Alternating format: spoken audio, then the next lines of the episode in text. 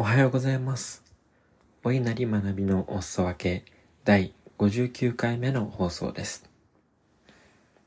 このポッドキャストは IT スタートアップの CCO エヴァンジェリストを務めたり、対人支援を行ったりしております。スタート伝、スタートアップ伝道師こと私、お稲荷が日々の学びや気づきをお裾分けする番組です。この導入文を前回か前々回ぐらいからちょっと変えたんですけど、慣れなくて毎回噛んじゃいますね。本日のテーマは、未来を思い描くです。先日の放送回で少し触れましたが、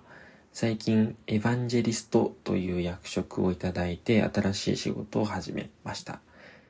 デジタル名刺を手掛けるプレーリーカードですね。実はウィナリはですね、今年が始まる年明けてからだったかなって思うんですけれども、エヴァンジェリストになりたいって公言をしていたんですね。エヴァンジェリストとしていろんな事業だったり、サービスだったり、素敵な方々の熱い思いとかをより社会にそのままの熱量で伝えていって、まあ、ユーザーさんになっていただくっていうのもあれば、共に作るというところで、まあ、競争関係になっていただけるような企業さんを探したりだとか、なんかそんなことができないかなって思っていたんですね。そんなことを思っていったら、まあ、実際になることができたというところで、やっぱこうやって発言をしていくこと、やりたい、なりたいっていうのを思って、それを言語化していくことってすごく大事だなと思っていて、それがなかったら、実際になることもできていなかったんじゃないかなっていうふうに思っています。ぼんやりとでもいいので、自分がどうなりたいのか、どうあり続けたいのか、どんなことをしたいのか、時時間軸は人それぞれ、まあ来年の今年の話でもいいですし、来年でもいいですし、3年後、5年後、10年後なんでもいいんですけど、あの、考えていくっていうのは非常に大事かなっていうふうに思っています。そうでないと、まあ流されるままの人生、のらりくらりと生きていく人生にもなっていくかなと思いますし、何よりもですね、チャンスが転がってきた時に、気づけないんじゃないかなっていうふうに思っています。意識したり言語化していくことによってアンテナが張ってそれで気づけるものなんじゃないかなっていうふうに思うんです。まあ、よく何か新しい仕事を始めたり出会いがあったりした時とかに、まあ、ご縁があってっていうようなフレーズって聞きますけれども、まあ、あれはですね、ご縁に気づいた自分のおかげでもあると思うんです。ご縁は自然発生するものではなくて、手繰り寄せるもの、引きつけていくもの。手繰り寄せるためにも未来を思い描いて発信をしていくってことが非常に重要かなというふうに思います。持ってるだけだとなかなか思いって強まらないですし、発信をすることによってその思いが強まったり、それに関連する情報が誰かがくれたりってこともあったりしますので、思い描いて、そして発信をしていくってことが非常に重要だと思います。ちなみにですね、じゃあ、お稲荷が今何を思い描いているのかについても少しお話しさせていただくと、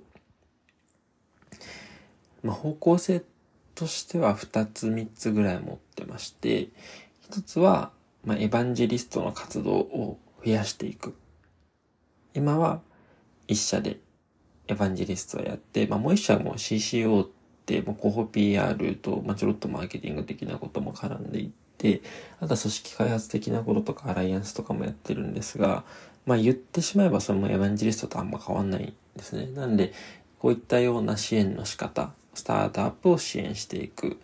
まあ、今、スタートアップ伝道師と名乗ってますけれども、これはスタートアップの可能性を熱量高く伝えていく、まあ、つまりはエヴァンジェリストっていうふうに自分の中では捉えて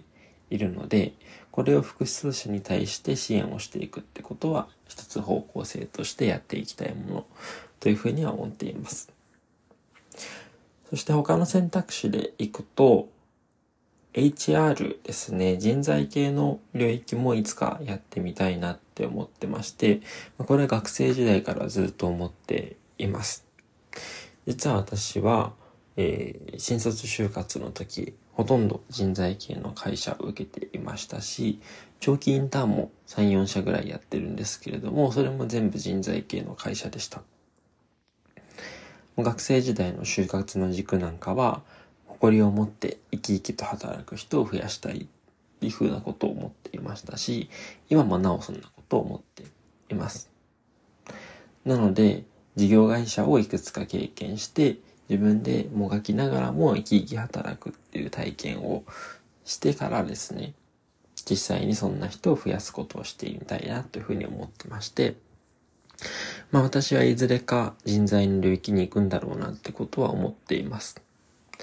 それが人材系の会社に行くこと、あるいは人材系の事業を立ち上げることなのか、まあ、人事の領域に踏み足、踏み込んでいくのか、選択肢はまたいろいろあると思うんですけれども、まあ、いずれにせよですね、人の可能性を最大化させたり、選択肢を増やしていったりだとか、そんなことはすごく心の底からしたいなっていうふうに思っているので、これは、まあ、タイミングはどうあれ、まあ、やりたいっていうか、多分やるんだろうなっていうふうに思っています。あと、三つ目の選択肢としては、やっぱり事業を作りたいですね。で、これは、ただ、うん、既存の会社で事業を作っていくっていうよりも、まあ、企業、企業ですね。企業にとっても興味があります。やっぱり01を作ることってとっても尊いと思っていて、まあ、これまで3、4社ぐらい経験してますけれども、それはやっぱりファウンダーの方、創業者の方がいたから、素晴らしいプロダクトができて、素晴らしい世界世界観があって、まあ、そこに参画をしていって、共にその船を漕いでいくって経験をしたと思うんですけれども、やっぱりその船を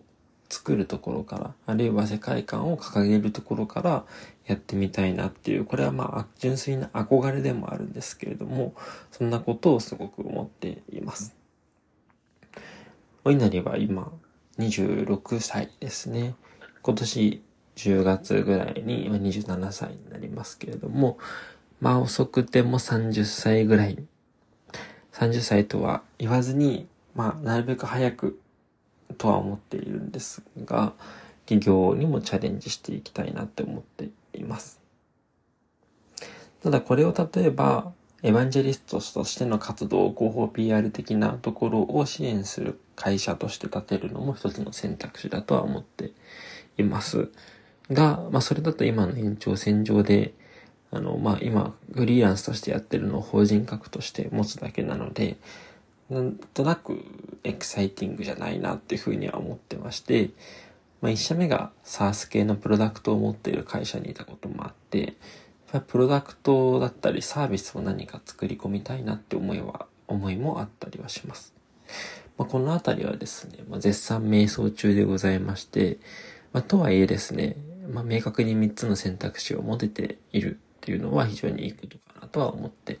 います。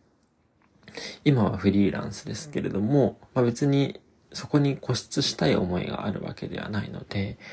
何か本気で共感する会社とかがあれば、また正社正社員として戻っていくっていうのも一つありだなと思っています。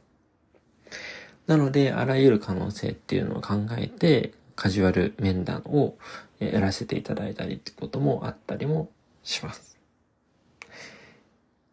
ただいずれにせよですね、こういった形で、まあ、こういった考え方、思いがあるからこそ、晴れるアンテナ、そして巡る思考があるというふうに考えています。とてもまあ、お稲荷のお話が多くなってきてしまいましたが、えー、聞いていた皆さんもですね、未来を思い描くことによって希望ある未来を共に作っていけたらなというふうに思っております。さて、本日は未来を思い描くをテーマにやりたいことを見つけ、そしてそれを発信をしていくことが大事だというような話をし、ご縁を手繰り寄せていきましょうというような話をさせていただきました。面白かったよという方は、フォロー、高評価、Twitter での拡散などご協力いただけますと嬉しいです。貴重なお時間をいただきましてありがとうございました。それではまた明日の朝お会いしましょう。